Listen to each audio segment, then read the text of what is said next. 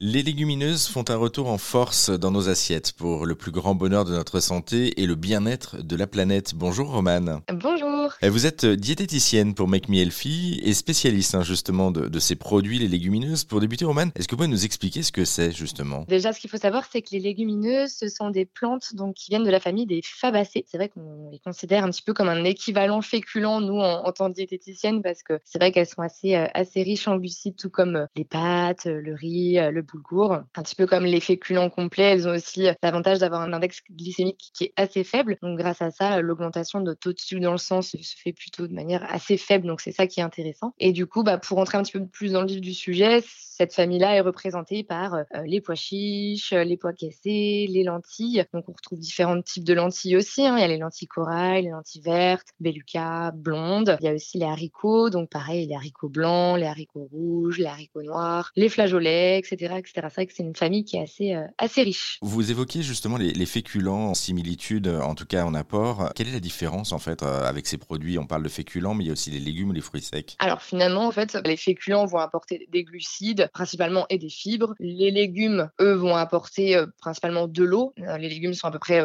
on va dire en moyenne de 80 à 90% d'eau. Et puis bah, du coup, finalement, les légumineuses, la différence finalement avec les féculents, ce serait qu'elles sont riches aussi en protéines végétales. Donc on retient il y a des glucides, mais aussi un peu de protéines végétales et également un petit peu de fer. Donc ça, c'est vrai que c'est assez intéressant. Donc c'est vrai que c'est différent quand même dans, la structure, on va dire. Après, voilà, au niveau des glucides, on est quand même dans la catégorie féculent malgré tout, parce que bah, voilà, quand même un petit peu de glucides. Et après, donc euh, fruits secs, vous m'avez dit, bah, fruits secs, on parle donc de raisins secs, abricots secs, ces choses-là. Donc nous, voilà, on considère que c'est un petit peu comme les bonbons de la nature. C'est des choses qui sont très concentrées en, sucre. Euh, donc c'est vrai que du coup, on va pas forcément les mettre dans des catégories à recommander commander au quotidien. En tout cas, voilà, faut le faire de manière un petit peu ponctuelle, quoi. on en sait un petit peu plus, en tout cas, grâce à vous. Merci beaucoup, Roman. Vous pouvez manger donc des légumineuses. Euh, le programme national nutrition santé, je vous le rappelle, recommande d'en consommer au moins deux fois par semaine de ces produits. Et pour en savoir plus, eh bien, on vous a mis également quelques liens sur notre site internet direction erzen.fr.